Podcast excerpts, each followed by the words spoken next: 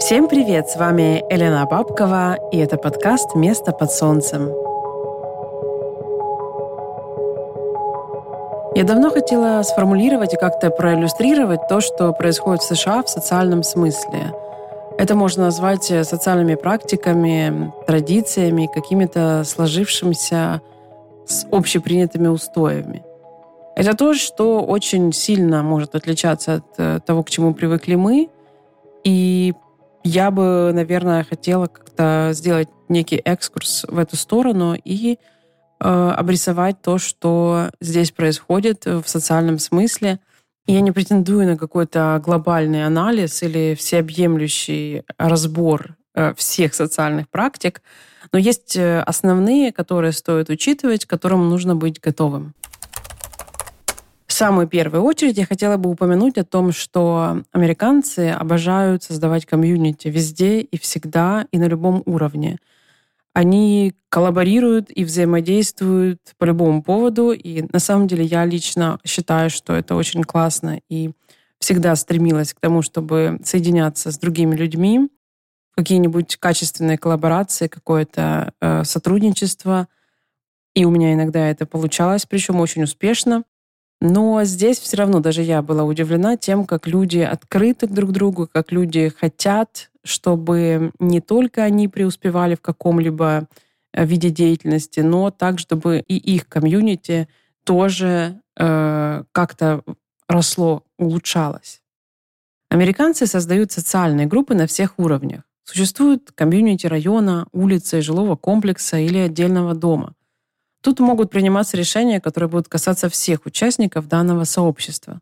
Например, если это комьюнити домовладельцев на конкретной улице, то вам придется спрашивать разрешение перед тем, как покрасить дверь и поставить забор. Ну, имеется в виду покрасить дверь в какой-то необычный странный цвет и поставить забор выше какого-то определенного уровня. А, кстати, заборы тут вообще не сильно приветствуются. Но если вы все-таки хотите привнести изменения на своей территории, которые визуально меняют внешний вид улицы или не впишутся в общий стиль вашего комьюнити – то вряд ли у вас это получится. То есть, с одной стороны, комьюнити — это общество, которое помогает, поддерживает из своих же членов. С другой стороны, оно э, несколько ограничивает э, степень самовыражения. Но, э, как и везде, есть свои плюсы и минусы. Ну, также такие комьюнити еще совместно скидываются на разные рода улучшения, на охрану территории, на украшения каким-либо праздником. Есть также распространенная практика Neighborhood Watch. Это когда соседи сообщают друг другу, если в их районе происходит что-то нежелательное или что-то подозрительное. Могут э, вовремя вызвать полицию, например, и вообще следят за безопасностью места своей жизни. В любом районе можно увидеть такие таблички на домах или газонах, и это сообщает о том, что люди не безразличны к происходящему вокруг и стараются следить за порядком. Также комьюнити организовывается в профессиональной среде, да и вообще в любой сфере деятельности. В профессиональном смысле сообщества организованы на уровне профсоюза, вступая в которые ты действительно будешь знать свои права и сможешь получить э, льготы и защиту на самом серьезном уровне. В общем, если кратко, то американцы очень открыты, социально активны и готовы сотрудничать. Отдельного упоминания и вообще внимания заслуживают э, праздники, традиции, социальные разные большие события, всеобщие, которые захватывают э, общенациональный масштаб, имеют и захватывают всех жителей, неважно, местных или иммигрантов. И я хочу остановиться на этом более подробно и проговорить сейчас э, в быстром темпе весь год, весь цикл праздников, потому что он связан в одну такую большую в, одной, в один такой большой комплекс, который определяет жизнь американцев. Э, весь год в США поделен на неравномерные отрезки. Э, я их называю маркетинговые периоды. Наверное, не только я, я уверена, что это, в принципе, наверное, термин, который я где-то подхватила. В общем, я предлагаю рассмотреть весь год с этой точки зрения и пронаблюдать, как здесь все происходит. Начнем с самого спокойного месяца в году. Это август. В середине месяца начинается новый учебный год, и идет традиционная подготовка к школе. Ничего сверхъестественного, ничего сверхнеобычного. И это, в принципе, все, что происходит в августе. А уже в начале сентября, после Labor Day, это американский день трудящихся, или наш, ну, как бы наш аналог, э, аналог нашего 1 мая. Вот после этого праздника, который является выходным, но особо никак не празднуется, стартует подготовка к Хэллоуин, то есть за два месяца до 31 октября. И что важно отметить, что под каждое событие брендируется вообще все. Э, все, что можно представить. Декорации начинают продаваться во всех магазинах, причем в любых, по-моему, магазинах. Украшают дома и все общественные пространства, украшают себя, свои машины, и люди в целом с удовольствием как бы вступают э, в эту игру, подыгрывают, включают все эти праздники в свою повседневную социальную жизнь. И, соответственно, перед Хэллоуином все везде завалено тыквами, в первую очередь, а также муляжами трупов и зомби, пауками всех размеров и форм, и вообще любой нечистью. И очень многие дома частные украшены очень красиво или как-то даже страшно порой, потому что некоторые затягивают всю территорию какой-то паутиной или ставят какие-то открытые гробы с шевелящимися в ночи э, фигурами. В общем, используют самые сумасшедшие спецэффекты для того, чтобы впечатлить прохожих и соседей в первую очередь. Я заметила такую закономерность, что чем больше детей в этом конкретном доме, тем сильнее он будет украшен к любому празднику. В Лос-Анджелесе, кстати, происходит э, самый известный, э, самый большой, наверное, не знаю насчет известности, но самый большой э, Хэллоуин-парад. Он проходит 31 э, октября на бульваре Санта-Моника. И параллельно происходит еще несметное количество частных и общественных костюмированных вечеринок. Вообще об этом параде, об этом празднике можно рассказывать очень долго и очень ярко, но я считаю, что лучше один раз поучаствовать в этом дурдоме или хотя бы посмотреть фотографии или видео какое-то. Ну, нужно почувствовать этот колорит все-таки глазами, э, не, не голосом это нужно объяснять. Ну и сразу после Хэллоуина, буквально на следующий день, все магазины и улицы заполняются символами Дня Благодарения. Это осенние композиции сухих цветов и растений, это венки из пшеницы, изображения индюшек, конечно, и вообще все, что ассоциируется с осенью и щедрым урожаем. И весь ноябрь проходит в этих золотисто-коричневых тонах. И главный вкус и запах все-таки по-прежнему еще с Хэллоуина остается тыква, и к ней примешивается, добавляется корица. И напитки, сладости, свечки, вообще все вокруг с этим вкусом и запахом. Город прямо пропитан этим. И на самом деле это очень классно, потому что это период такой короткий достаточно. И после того, как были зажарены и съедены все индюки с клюквенным соусом и все тыквенные пироги, а, декорации буквально за, один, за одну ночь меняются на огни Рождества. Елки ставятся за месяц до праздника, и елки ассоциируются именно с Рождеством, а не с Новым годом. Крисмас у американцев — это культовый праздник, максимально семейный, как, впрочем, и День Благодарения — это еще один повод собрать всю семью, но теперь уже с подарками. Все брендируется, переделывается и украшается еще в ноябре, и потом весь декабрь царит такая вот волшебная атмосфера. У меня был настоящий культурный шок от того, как люди умеют совместными усилиями создавать красоту и получают от этого искреннее удовольствие. И разные люди, и соседи совревнуются, у кого круче украшен дом – можно гулять среди этой красоты хоть каждый вечер. Маркетинг праздников распространяется также и на меню кафе и ресторанов. Самые популярные рождественские вкусы — это шоколад с мятой, имбирь, эгног и горячий шоколад. Эм, главные цвета — красный, зеленый и красно-черно-белая клетка. Рождество отмечают с 24 на 25 декабря. И 25 это абсолютно домашний день с подарками под елкой, фильмами и семейными посиделками. В эти два дня не работает практически ничего. Если вы, например, иммигрант и живете один, без семьи, то вам придется очень сильно исхитриться, чтобы устроить себе хоть какой-то праздник. Города, в принципе, выглядят вымершими на пару дней, и ночью даже почти нет машин на улицах. И иногда бывает даже немного грустно, если вы действительно здесь оказались э, в Рождество совершенно один и без поддержки, без друзей, без никого. Следующий праздник — это Новый год. и его здесь отмечают совершенно по-другому. Обычно это тусовка от вечеринки э, ночного клуба или отеля, концерта в опере или фестиваля на городской площади до поездки на яхте в новогоднюю ночь, чтобы с воды наблюдать новогодние салюты. Но это я говорю про формат Лос-Анджелеса, как здесь это происходит. Одним словом, это общественное веселье в компании. Главные символы — это фейерверки и шампанское, а в одежде и дизайне лучше всего работают черные с блестками. Все должно сверкать и блестеть.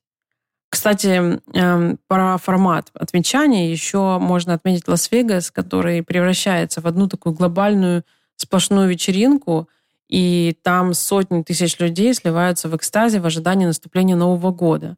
То же самое происходит и в Нью-Йорке на Таймс-сквер. Не самые лучшие места для отмечания этого праздника, на мой взгляд, но э, если вы любитель веселой толпы и движухи, то должно понравиться. В январе начинается период сердец. Все брендируется в красный, и вплоть до 14 февраля мы утопаем в символах любви. Но где-то за неделю до Святого Валентина вклинивается Супербоул. Главная игра года в американском футболе. Это финал Кубка с самыми дорогими рекламами и топовыми звездами, которые выступают в перерыве игры на стадионе. По сути, это воскресный вечер с друзьями перед телевизором, на котором идет прямая трансляция игры.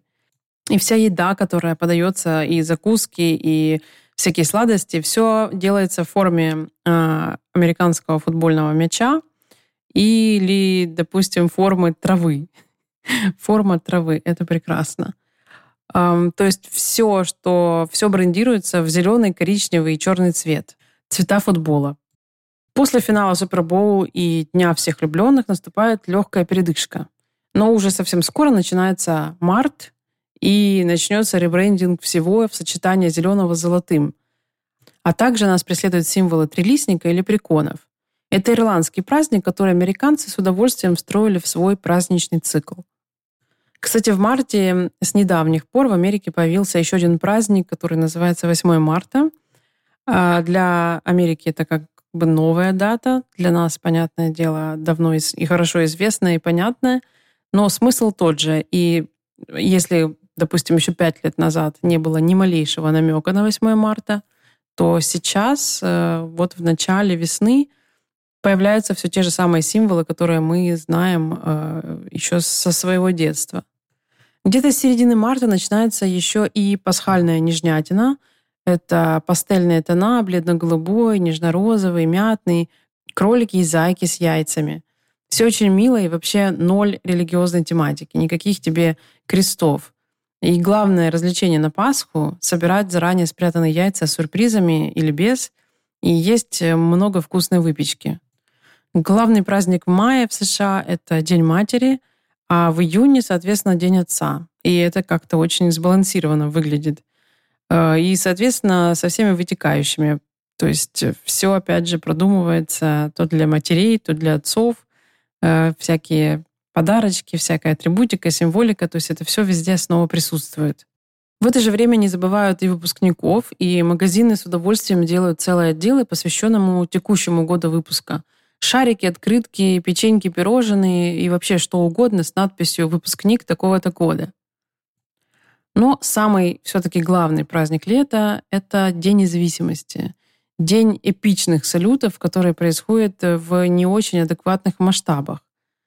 Мне даже пришлось, и, в принципе, стало интересно посмотреть некоторую статистику, а, чтобы проиллюстрировать масштабы бедствия, которые здесь происходят 4 июля каждый год. Начнем с того, что посчитана приблизительная сумма, которую американцы выстреливают в воздух в этот день, каждый год. А сумма где-то в пределах полтора миллиарда долларов.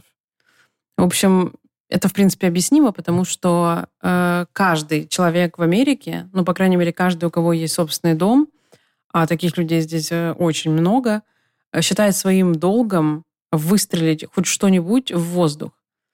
И, честно говоря, выглядит это ну, немного неадекватно.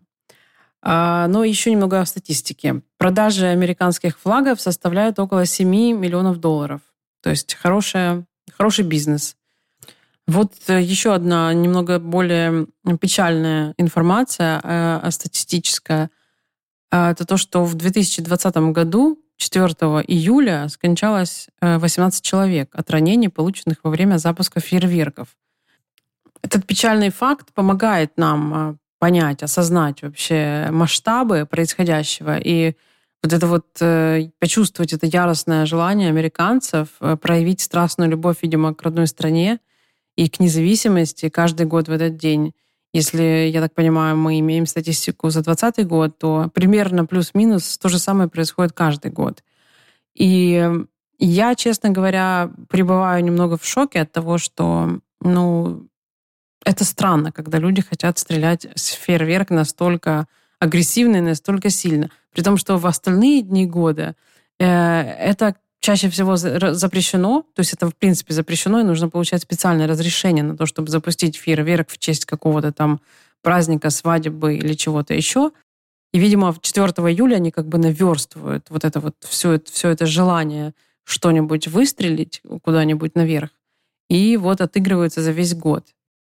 Выглядит это, конечно, потрясающе. Это очень красиво. И а, самое крутое место в городе, чтобы наблюдать за этой вакханалией, это, наверное, крыши небоскребов. Я однажды смотрела с одного не очень высокого дома, но тем не менее это было потрясающее зрелище. А еще лучше, наверное, смотреть с вертолета или с высокого холма вниз куда-нибудь в долину. А, так вот, когда на 360 градусов все везде взрывается, это производит, конечно, неизгладимое впечатление, и это длится не 5 минут, а реально часов, ну не знаю, часов 6 или 7 подряд. То есть куда ты не глянешь, везде фейерверки.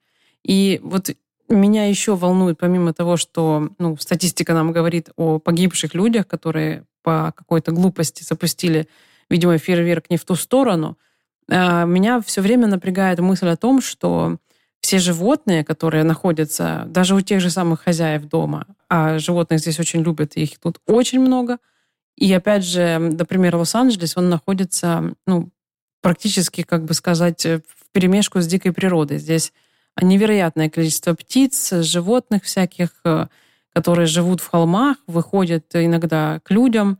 И, в общем, я все время переживаю о том, как сильно эти животные напрягаются 4 июля, как сильно их э, пугает вот то, что происходит. Я не знаю, я Э, когда осознала эту мысль, я вообще перестала получать удовольствие от фейерверков. Ну, особенно 4 июля, когда это настолько приобретает эпичные масштабы. Каков вывод напрашивается из вот такого четкого, запланированного на год маркетинга праздников? Ну, во-первых, это невероятно выгодно для бизнесов. Каждый праздник — это повод коммуникации с клиентами, это новые декорации, брендирование своей продукции. Это напоминание о себе, и это потрясающе удобно и работает безотказно. Во-вторых, это создает цикличность и некоторую понятность происходящего в жизни и в обществе. С начала осени все придумывают себе костюмы на Хэллоуин. Потом начинают наслаждаться вкусняшками со вкусом тыквы и имбиря, и параллельно ждут, когда наступит вот это рождественское волшебство. И так происходит весь год. Возникает абсолютно ощущение стабильности и уверенности в завтрашнем дне. Меня поразило, насколько люди здесь готовы объединяться, создавать, поддерживать эту красоту и сказку вокруг. Как будто по невидимой команде все начинают создавать атмосферу для себя и других. Это такое социально-культурное взаимодействие на высшем уровне. Э, можно, конечно, сравнить это с косяком рыб, которые чувствуют колебания и синхронно реагируют с остальными членами стаи. Но, наверное, это что-то более э, организованное. Ну, в общем, это восхищает и вызывает желание присоединиться ко всеобщему культурному флешмобу, который здесь случается перед каждым праздником. А в моем бизнесе мне пока что еще не удалось полностью подстроиться под все эти даты и под ожидания своих клиентов, но я очень сильно почувствовала этот возрастающий интерес и активность перед каждым из праздников. И похоже, что для меня эта практика станет более естественной со временем – да и, в принципе, продукт мой как раз идеально подходит для любых праздников, а иногда и сам является поводом для того, чтобы устроить себе праздник. А, поэтому мне придется, да, влиться в это движение праздничное и стать частью этого цикла, который происходит здесь круглый год. Вообще праздники во всем мире можно считать такими как бы отметками в течение года, на которые люди опираются, э, планируют свою жизнь, э, э, как-то отталкиваются от этих дат. Просто здесь, в Америке, это все достигло такого уровня какого-то супер развития, когда весь год вот такими волнами идет подготовки, празднования, снова подготовки, приобретение подарков, продумывание декора каждому празднику. Ну, в общем, здесь это достигло какого-то уже пика. И все-таки для тех, кто приезжает сюда из других стран, это выглядит не, не совсем обычно. А, ну, то есть для меня лично это было что-то новое, и, в принципе, мне очень интересно в этом участвовать, потому что это нашу жизнь делает интереснее, веселее и как-то ярче.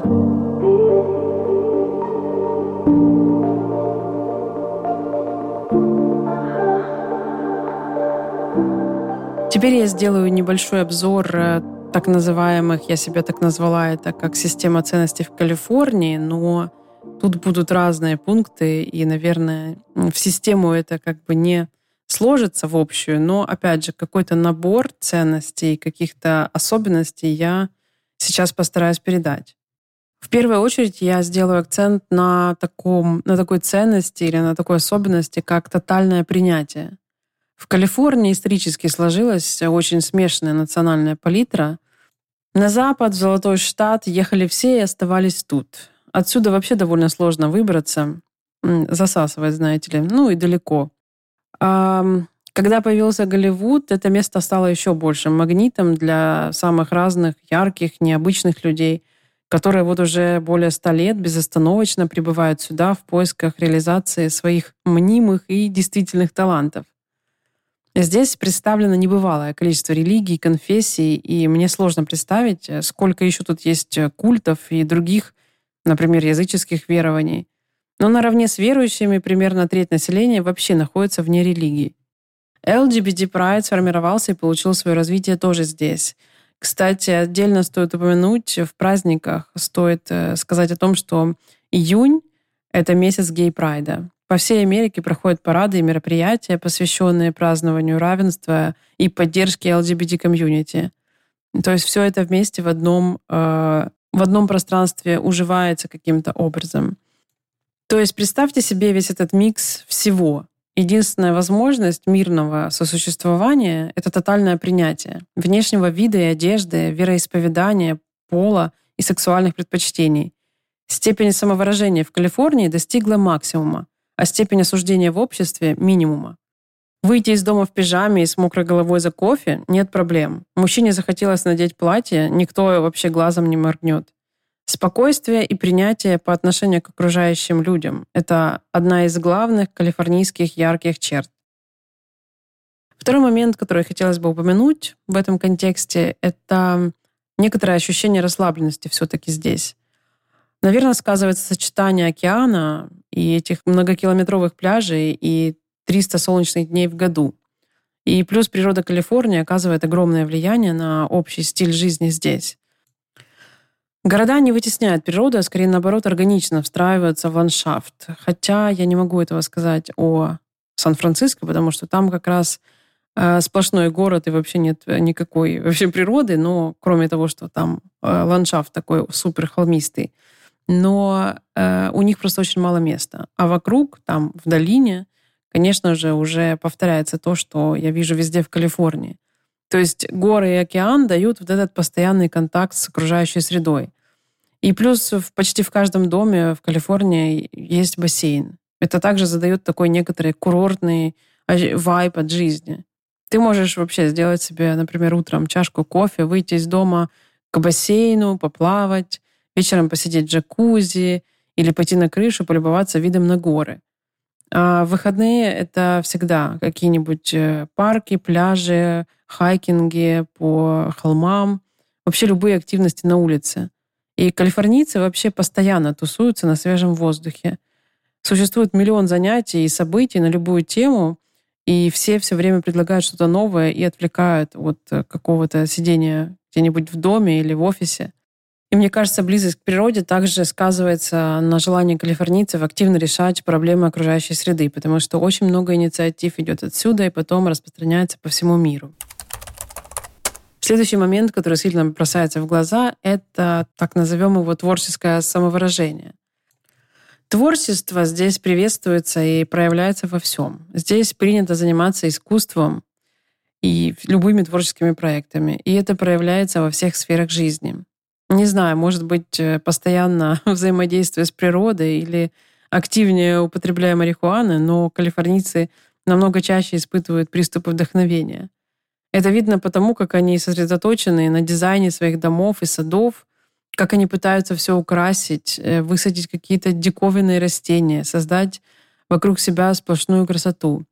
Плюс киноиндустрия и Кремниевая долина, как мне кажется, притягивает и засасывает в себя творческие умы со всего мира, которые потом как-то распространяют свои флюиды на все, к чему прикасаются.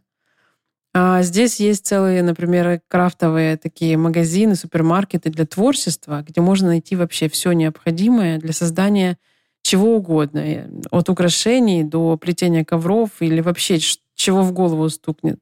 Попадая в такой магазин, ты обязательно вспомнишь, что когда-то в детстве ты хотел что-то сделать своими руками и сразу найдешь все элементы для этого проекта. У меня был настоящий культурный шок, когда я впервые попала в такое место. В моей прошлой жизни я испытывала дефицит материалов и фурнитуры для создания своих творческих замыслов, а тут такое разнообразие. Я, честно говоря, иногда завидую детям, которые здесь живут, так как у них в руках есть все, чтобы найти себя в этой жизни. Еще хочу сказать о том, что дома здесь абсолютно все разные. Ну, большинство домов, они не похожи друг на друга. У людей есть пространство для самовыражения. И можно идти, например, по какой-нибудь улице, там, я не знаю, километр, просто гулять вдоль э, частных домов и не встретить ни одного дома, который будет похож на другой. То есть это такое тотальное самовыражение в творческом смысле при постройке собственного дома, что, я не знаю, это очень сильно привлекает, и я уже заразилась этим желанием построить какой-то свой уникальный, лично мой, выражающий меня и мою, мое мировоззрение дом. Будем надеяться, что это мне удастся сделать. Еще пару слов стоит сказать о любви калифорнийцев ко всему локальному. Они ценят все местное, свое калифорнийское. Поддерживают фермеров, приходят на воскресные рынки, куда привозят самые вкусные свежие продукты, выращенные и приготовленные в местном регионе.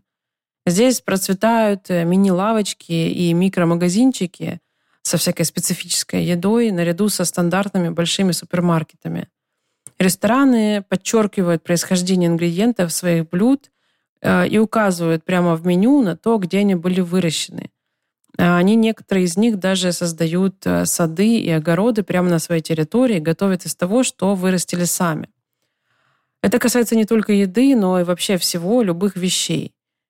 Калифорния — это сверхразвитый экономический штат, и если задаться целью, можно найти все, что нужно для жизни, произведенное местными компаниями. В этом проявляется эта расположенность американцев создавать и поддерживать свои комьюнити, будь то клиенты одной кофейни или же производители и бизнесы одного штата. Ну и напоследок я хочу немного э, еще раз коснуться темы миграции, но не уже немножко с другого ракурса а, потому что есть здесь некое уникальное взаимодействие между ними. А здесь вообще в целом очень спокойно относятся к иммиграции, и это данность этого штата. Поэтому иммигрант здесь нормально вписывается в общество. Все привыкли, что почти каждый второй откуда-то сюда приехал. И, соответственно, толерантность чувствуется в воздухе. Я наблюдаю несколько разных комьюнити. Ну, как бы имею доступ некоторые к ним. Это русская, украинская, белорусская, литовская, еврейская и армянская. Они не сильно пересекаются между собой, но я все равно сделала некоторые интересные наблюдения и выводы. Приезжая, вы чаще всего начинаете взаимодействовать со своей языковой группой. И меня лично поразило, насколько люди готовы помогать друг другу. Особенно тем, кто приехал недавно и мало понимает, что вообще происходит. Помощь оказывается просто со всех сторон советы связи, знакомства, мебель, бытовые приборы, помощь с языком, с переводом и с документами. Причем это делается практически без просьб. Люди идут навстречу и протягивают руку помощи. Это совсем другой уровень общения со своими за пределами своей страны. На родине такого просто не бывает. Там все как бы в равных условиях. Я показываю кавычки в воздухе э, на слове равных. Но все равно люди больше конкурируют между собой. Здесь же Люди понимают, в каком ты находишься стрессе, когда приехал, и искренне пытаются облегчить процесс адаптации. Все помнят, что они были в таком же положении в самом начале. И меня это продолжает удивлять. Но в свою очередь я уже неоднократно оказывала помощь вновь прибывшим. И меня это действительно получается как-то делать естественным путем. Я просто вижу, что если человек растерян и не знает, что ему делать, то один простой совет, который я ему могу дать, а, может в прямом смысле изменить его жизнь. Я думаю, что этот тип поведения присущ не только этим этническим группам, а в принципе мигрантам. Я вижу, как поддерживают друг друга афроамериканцы, и мексиканцы, корейцы, и японцы. И похоже, что это просто нормальное человеческое взаимодействие между людьми. Для того, чтобы плавно влиться в конечном итоге в этот калифорнийский этнический суп, человек проходит через множество уровней адаптации и трансформации, постепенно понимая язык и логику происходящего – встраиваясь в локальную культуру и социум. В профессиональном смысле срезать углы тоже не получается, и ускорять как-то процесс не выйдет. На адаптацию в качестве специалиста уйдет 5-7 лет. Сюда войдет изучение языка, дополнительное обучение и внутренняя психологическая стагнация и даже саботаж от того, что все происходит не так, как вы себе представляли. Большинство приезжающих сюда людей бывает очень сложно в начале, бывают разочарования, неправильные представления и завышенные ожидания от самих себя. Можно легко скатиться в психологические проблемы. Но проходит время, и постепенно круг общения и жизнь начинает меняться. В какой-то момент ты становишься местным. Очень сильно хочу это почувствовать, в конце концов. Наверное, в кульминации этого осознания можно считать получение американского паспорта, а для кого-то, чтобы почувствовать себя своим, может хватить и наличия калифорнийских водительских прав, которые можно получить в первые месяцы пребывания здесь. В итоге мы все в той или иной степени расшифровываем американский культурный код и местные ценности. Принимаем новые для нас социальные отношения и традиции, праздники. И со временем становимся их частью, сохраняя при этом в себе самобытность и привнося свою культуру. Ну что, завершаю сегодняшний выпуск, который получился немного длиннее, чем я рассчитывала. Но, э, тем не менее, я надеюсь, что мне удалось э, нарисовать, обрисовать некоторые социальные особенности Калифорнии. Я сделала большой акцент на праздниках, э, потому что это касается не только Калифорнии, но и вообще всей Америки. А традиции с ними связаны хорошо дают понять и иллюстрируют, что такое этот американский стиль жизни – я прощаюсь с вами до следующего выпуска, где я буду продолжать говорить о Калифорнии, об эмиграции. И также хочу начинать добавлять информацию о предпринимательстве и о запуске бизнесов. Также у меня есть план поговорить с несколькими предпринимателями, которые запустили свой бизнес в Калифорнии с нуля и преуспели. Всем хорошей недели, продуктивной недели. Скоро услышимся.